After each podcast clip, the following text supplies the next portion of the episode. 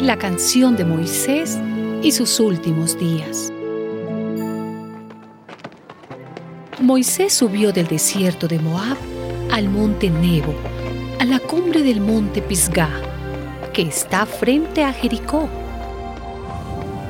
Desde allí, el Señor le hizo contemplar toda la región de Galad. Y el Señor le dijo, Este es el país que yo juré a Abraham, Isaac y Jacob que daría a sus descendientes. He querido que lo veas con tus propios ojos, aunque no vas a entrar en él.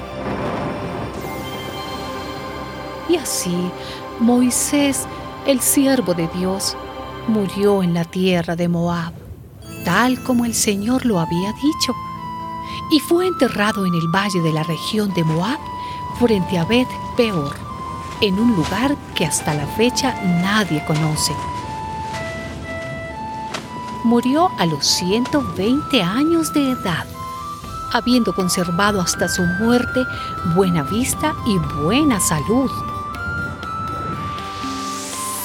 Los israelitas lloraron a Moisés durante 30 días en el desierto de Moab, cumpliendo así los días de llanto y luto por su muerte.